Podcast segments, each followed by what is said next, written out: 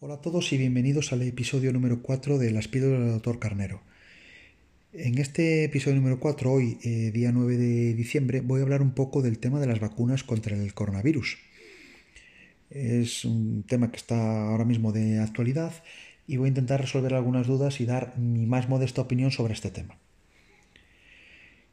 Quiero empezar diciendo que una de las, una de las mejoras que supuso el, bueno, una de las mejoras, una, de las causas que supuso una mejora en la esperanza de la calidad de la esperanza de vida fue precisamente el uso de vacunas, eh, entre otras cosas, las vacunas, eh, los medicamentos, sobre todo los antibióticos, y las mejoras en las condiciones higiénico-sanitarias, el alcantarillado y el agua potable contribuyeron mm, ampliamente a, que la esperanza de vida ahora la tengamos como la tenemos, ¿no? Lógicamente, hasta no hace mucho, y no estoy hablando de milenios, hasta no hace mucho la esperanza de vida mm, era aproximadamente 40 años. ¿no? Había gente que vivía más, lógicamente, pero la esperanza media estaba en 40 años. Y no estamos hablando, no hay que remontarse mucho para, esa esperanza de vida. ¿no? Y ahora, pues bueno, prácticamente estamos entre los 80 y 85 años de esperanza de vida. Como digo, gracias entre otras cosas a las vacunas. Las vacunas en un primer momento eh, se basaban en eh, que la gente bueno, aquella aproximación primera de Jenner, ¿no? Con, con, con la, con la, con la, de ahí viene el nombre de vacuna, con las costras de gente que se infectaba de viruela, pues eh, precisamente lo que hacía era, pues, frotar a gente sana, esa gente, pues, pillaba una, una infección más leve y, eh, pues, bueno, se curaban y en principio quedaban inmunizados, ¿no? Esto eh, lo vio porque, bueno, las, las mujeres que ordeñaban las vacas, pues en principio pues eh, estaban pues más protegidas ¿no? Eh, de, esta, enfermedad tan terrible que, que se produjo en aquel momento. No me quiero enrollar más con cosas de historia, porque esto, bueno, pues eh, la historia de vacunación pues se puede ver en, internet, en muchas páginas, multitud de páginas. Simplemente quiero decir que los principios básicos de la vacunación consisten en inocular a una persona sana pues eh, las partículas, los microorganismos que causan una determinada patología, para que esa persona eh, desarrolle los anticuerpos frente a, frente a ese microorganismo y en consecuencia pues quede protegido frente a ese microorganismo ya eh, para, bueno, para, para, los restos, ¿no? En principio, es la teoría. ¿Qué pasa? Que, claro, un microorganismo que causa una, una, enfermedad importante, si se inocula así tal cual, pues puede provocar que el individuo muera, literalmente. Entonces, eh, las primeras vacunas que se sintetizaron de, síntesis fueron atenuando los virus. Es decir, haciendo que los virus fueran menos virulentos, de forma que esos virus atontados, por decirlo de alguna manera, pues no iban a causar el mismo daño y sin embargo la respuesta inmune iba a ser igual de eficaz. ¿Vale? Posteriormente, otra aproximación de las, vacunas fue que no hacía falta eh, un virus completo, sino que llegaba con una parte de ese virus.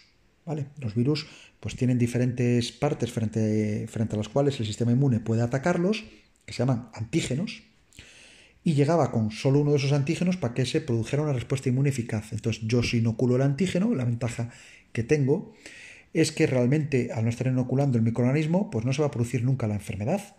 Sin embargo, los anticuerpos sí que se van a desarrollar. De forma que cuando realmente entre en el microorganismo contra el que estoy vacunando, pues ya tengo los anticuerpos en guardia para que combatan ese microorganismo y, la, infección pues no, no se produzca, ¿no?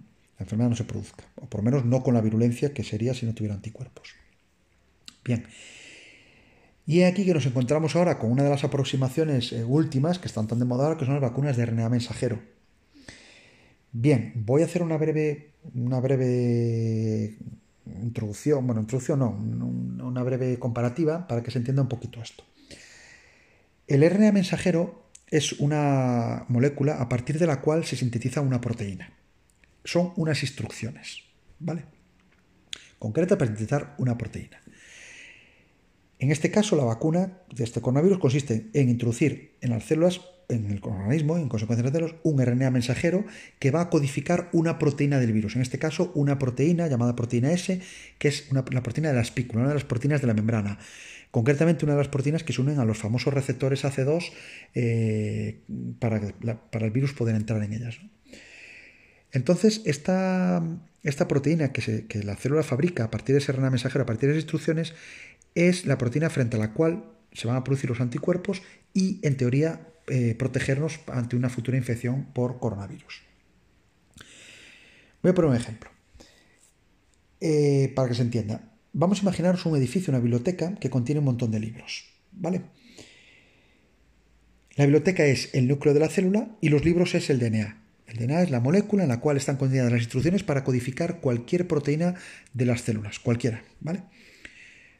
para ahora seguir con el ejemplo, vamos a imaginar que la biblioteca eso los libros y que unos libros son para hacer sillas, otros libros para hacer mesas, otros libros para hacer coches o lo que sea. Bien. Yo resulta que necesito fabricar una silla. Pues voy a la biblioteca, entro en el edificio, cojo el libro de las sillas y a ver qué modelo de silla me interesa, la que está en la página 42. Ah, pues esta me interesa.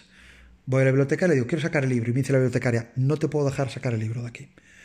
Ahí hay una fotocopiadora, te fotocopias la página que te interesa y te sacas la fotocopia, pero el libro no. Bien. Voy a la fotocopiadora, fotocopio, dejo el libro donde estaba y yo salgo con mi fotocopia. La fotocopia es el RNA mensajero. ¿De acuerdo? El DNA quedó en el núcleo de la célula, no salió de la biblioteca, los libros, pero yo me he sacado la, fotocopia. Con la fotocopia fuera, yo cojo y con mis materiales, la madera, las herramientas, me construyo la silla. Muy bien, ya la he construido. Ya no me hace falta la fotocopia. Pues cojo la fotocopia y la tiro, la destruyo. No me hace falta. Es el proceso normal por el cual la célula sintetiza las proteínas. DNA está en el núcleo, el DNA no sale del núcleo, con lo cual si yo quiero fabricar una proteína, copio el fragmento o el trozo de DNA que tiene la información para codificar esa proteína, lo copio en forma de RNA mensajero, el RNA mensajero sale del núcleo en el citoplasma y mediante una serie de proteínas, con los ribosomas, etcétera, etcétera, pues sintetiza la proteína eh, a partir de ese RNA mensajero. Y a continuación el RNA mensajero se destruye.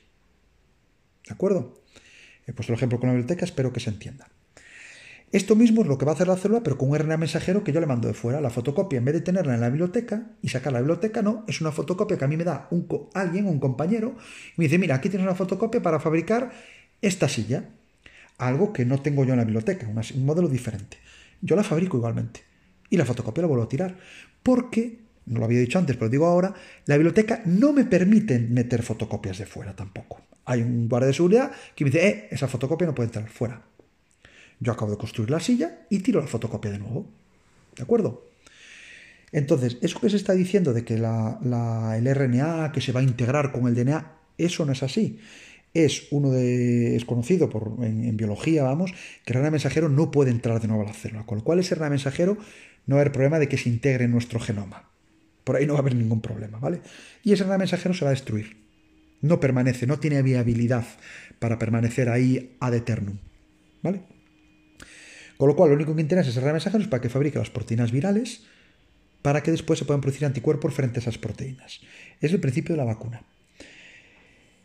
Es una vacuna que en principio eh, ha seguido todos los, todos los protocolos, todas las indicaciones de los organismos pertinentes. Es mentira eso de que la vacuna se ha sintetizado ahora en un mes. No. La vacuna, eh, desde que tenemos la pandemia del coronavirus, se, han ido, se ha ido investigando en vacunas. Eh, y desde abril, desde abril, ya, ya se está vacunando a, alguna gente. Eso hay artículos, hay artículos donde, donde, se, donde se pueden ver estos datos, no me lo estoy inventando. Hay, ha habido cientos de proyectos de desarrollo de vacunas. Lo que pasa es que de los que están hablando es simplemente los proyectos que llegaron a las últimas fases. Porque en la fabricación de un desarrollo de un medicamento, igual que en el desarrollo de una vacuna, hay que pasar por una serie de etapas que hay que cumplir y tienen que aprobar los organismos reguladores. ¿Vale? Esto no es como que yo en mi casa me ponga con el quimicefa y me ponga a mezclar ahí productitos y coge y decir, tengo la vacuna, te voy a pinchar. No. Cada etapa tiene que ir con una documentación y tienen que aprobar los organismos reguladores. ¿Vale? Entonces, estas cosas hay que tenerlas también en cuenta. También hay que tener en cuenta que, eh, debido a la pandemia del coronavirus, que era un problema global, la investigación sobre el coronavirus ha aumentado muchísimo. ¿Vale? Y hay más de 30.000 artículos científicos publicados en relación al coronavirus. Uno de los, de los grandes eh, hitos eh, que, hemos tenido durante la pandemia, que haya habido tanta, tanta, tanta publicación científica sobre este tema.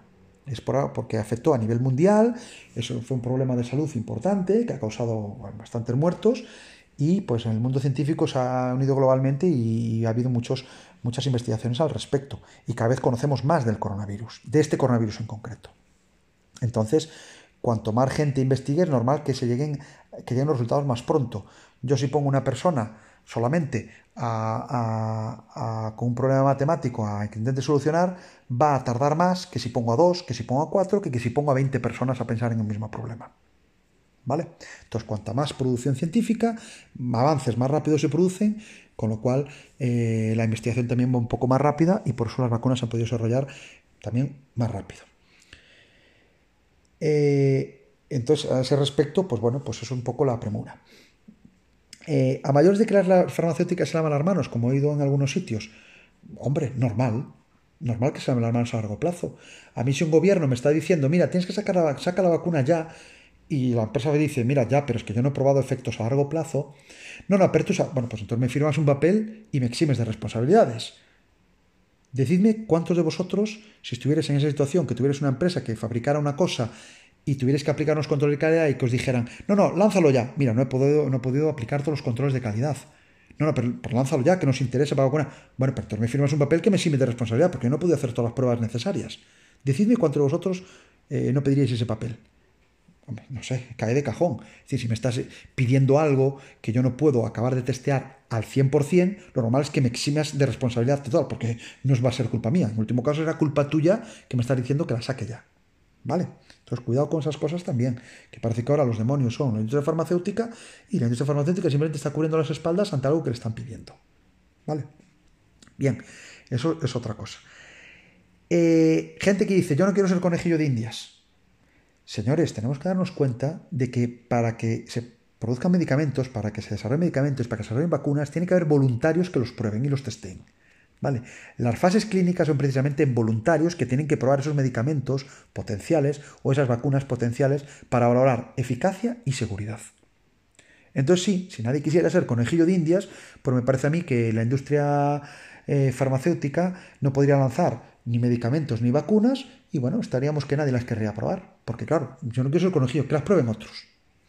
Está muy bien eso de que las prueben otros, pero sinceramente ya las han probado otros. ¿Vale? El estudio que os comento desde abril, el estudio que os comento que, que llaman vacunas agentes de abril, tienen el estudio 6.000 personas. 6.000.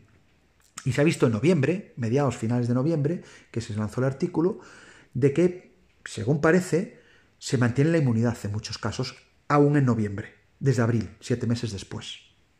¿Vale? Ha habido alguna noticia de que se ha lanzado, bueno, ha lanzado alguna, alguna, publicación, alguna página que decían que garantizaban eh, solamente dos meses. No es que garanticen dos meses, es que si han hecho una prueba de efectos y solo han valorado de momento dos meses porque es el tiempo que han tenido para valorar, no es que garanticen, simplemente dicen, eh, nosotros hemos valorado hasta dos meses y hasta dos meses no ha habido ningún problema o no ha habido eso. No es que garanticen, simplemente que lo han valorado hasta ese, hasta ese periodo de tiempo. ¿vale? Que no es lo mismo que garantizar, ¿vale? Efectos a largo plazo, por supuesto, eso, eso pasa con cualquier fármaco, aunque, aunque, lleve, aunque lleve varios años de desarrollo. El prospecto que tenemos en las manos cuando tenemos un medicamento que pone 200.000 efectos secundarios, eso no quiere decir que sean todos en una misma persona, no. Eso es todos los efectos secundarios que se han producido en por lo menos un paciente, independientemente del tiempo que tenga el fármaco. Si un fármaco ahora que lleve 20 años en el mercado, en una persona causa un efecto que no estaba descrito, automáticamente, y, demostrándose que ha sido a causa del fármaco, eso tiene que incluirse en el prospecto. Es lo que se llama farmacovigilancia. Todos los fármacos aprobados y, lanzados y, que están ahora mismo a nuestra disposición y que llevan años ya en el mercado, están sometidos al proceso de farmacovigilancia, claro que sí. Porque puede aparecer algún efecto secundario que no ha sido descrito anteriormente, porque una persona por sus propia situación, por su idiosincrasia, pues eh, al final desarrolla un efecto secundario que no ha, no ha sido escrito antes. Pues eso hay que ponerlo en el prospecto después también. Que los prospectos también se actualizan. Aunque la gente piensa que es un documento estático, no se actualizan. Entonces, estos efectos secundarios no es que el fármaco produzca todo eso, simplemente es que en algunas personas, en algún momento del desarrollo del fármaco o en algún momento de su comercialización, ha sufrido un efecto secundario de esos que están ahí en el prospecto. Entonces, eso puede pasar con las vacunas también no son una excepción. Pero en vacunas que llevan mucho tiempo aprobadas. Hay gente que con vacunas ya muy testeadas, de sarampión o de lo que queráis, puede tener un efecto secundario. Aún ahora, aún a pesar de tener 10 años de desarrollo. Pueden tener un efecto secundario. Y ahí están. Y ahí están. Entonces, en mi opinión, en mi modesta opinión, eh, yo creo que eh, hay que dejar trabajar a la, gente que está desarrollando todo esto porque repito, están cumpliendo con los protocolos y las regulaciones pertinentes, no se están saltando fases, están cumpliendo con las fases, y obviamente hay cosas que no se pueden testar porque, repito, hacen falta voluntarios. ¿Vale? Y la gente, pues nos gusta mucho disfrutar de las ventajas que nos aporta una vacuna o un medicamento, pero oye, hay que también pasar por esas fases.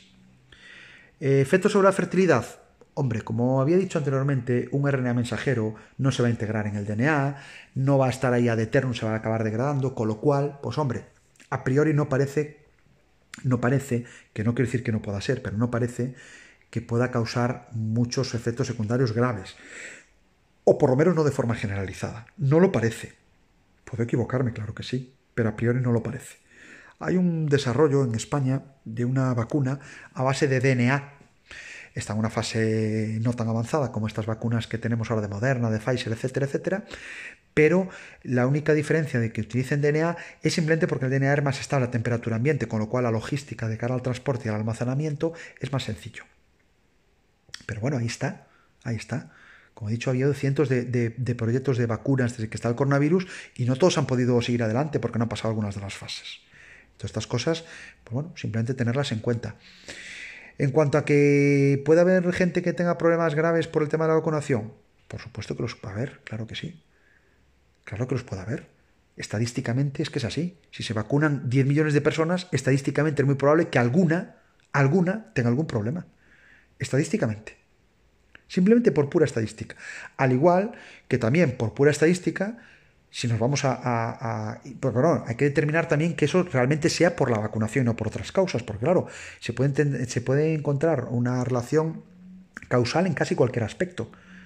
Si ahora yo, por ejemplo, de todos los accidentes de tráfico evalúo cuántos antes del accidente de tráfico se han tomado un colacao, alguno me saldrá. Y yo lo que no puedo hacer es decir, es que tuve un accidente de tráfico, ves, el colacao, el tomarse el colacao causa accidente de tráfico. No. No necesariamente el que haya un efecto secundario tiene que ser estar necesariamente asociado a que una persona se haya vacunado. ¿Vale? Pero aún así, aun siendo el caso que se demuestre, pues eso siempre va a estar, estadísticamente siempre va a estar, siempre va a estar. Entonces, bueno, en mi opinión personal, repito, en mi opinión personal, mm, las vacunas que se están desarrollando parecen bastante seguras. Ya hay estudios también, han salido estudios de, que se han probado en cortes de creo que hasta veintipico mil pacientes. Se está empezando a vacunar en, en, Reino Unido, se va a empezar a vacunar también en Estados Unidos. En fin, que vamos, que no van a salir, no van a salir cuatro ojos en la espalda por esta vacuna. ¿Vale? Y que bueno, yo a nivel personal, a nivel personal, yo sí me vacunaría, no tengo problema, yo sí me vacunaría. Yo después de, de ver un poquito todo y consultar las cosas, me parece que es una vacuna bastante segura que el tema de las embarazadas, hombre, mm, vuelvo a insistir, la molécula de RNA mensajero que se está utilizando es una molécula segura que no se integra en el genoma y se destruye con, el tiempo fácilmente, pues no debería generar mucho, mucho más problemas. Que se han probado en pocas mujeres embarazadas. Bueno, es que también voluntarias embarazadas que se sometan a la vacuna tampoco va a haber muchas. No va a haber 2.000 o 3.000 embarazadas de repente. Pero los grupos de edad en los que se ha probado la vacuna son de 18 años en los estudios que leí yo por lo menos, 18 a 60 creo que era. Creo recordar, o de 18 a 50 y algo, no, recuerdo exactamente, ¿vale? Pero en ese rango de edad. Obviamente menores de edad no se pueden eh, meter en este tipo de estudios, pero por cuestiones eh, éticas, ¿no? No por otra cosa. Y, en principio eso es lo que os puedo contar acerca de este tema de vacunas que yo sepa o que, o que por lo menos eh, esté al tanto de ello. ¿Qué puede ser lo mejor? Pues hombre, no lo sé. Yo sinceramente creo que lo de la vacunación eh, ahora mismo es una, me parece una medida que, la veo lógica y, que bueno, mm, que habrá que ver con el tiempo, pues sí, pero en principio no creo que vaya a haber graves problemas de esto, de, efectos secundarios graves y de que la gente vaya a tener problemas, consecuencias graves a causa de la vacunación. Entonces, bueno, que cada uno obviamente haga lo que quiera dentro de lo que permita la legislación, pero también tenemos que darnos cuenta de que las vacunas son una responsabilidad de todos los últimos brotes que hubo de sarampión vinieron porque hubo gente que no se quería vacunar, obviamente pues está en su derecho no vacunarse, pero a raíz de no vacunarse la gente pues puede haber brotes como los que han ocurrido y afectar a otros a otros colectivos. Entonces, la vacunación no es una cosa simplemente que me proteja a mí, sino que es algo que también se hace para proteger al resto de la, de la población en este caso. Entonces, bueno, eh, fijaros, en España, y como último ya, no me quiero prolongar más, en España, por ejemplo, si no escolarizas a un niño, si no escolarizas a un niño, eh, puede haber problemas, de, incluso que te pueden retirar la, custodia, la patria potestad y todas esas cosas, ¿no? Eh, por no cumplir con la escolarización. Sin embargo, una persona que no vacuna a un niño no tiene ninguna consecuencia.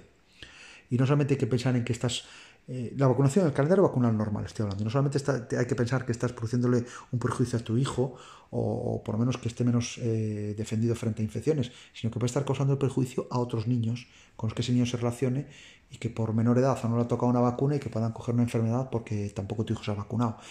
Es una responsabilidad de todos. Entonces, bueno, me parece bien que la gente esté preocupada, es normal, hay que estarlo, pero hay que dejar trabajar a los profesionales, que son los que entienden de estos, y, no hacer no crear alarmismo por cosas que, bueno, que muchas veces no tienen mucho sentido. Hasta aquí mis reflexiones de hoy. Perdonad que haya sido el episodio un poquito más largo normal, pero creo que la ocasión lo, lo merecía y espero que os haya resultado interesante. Un saludo a todos.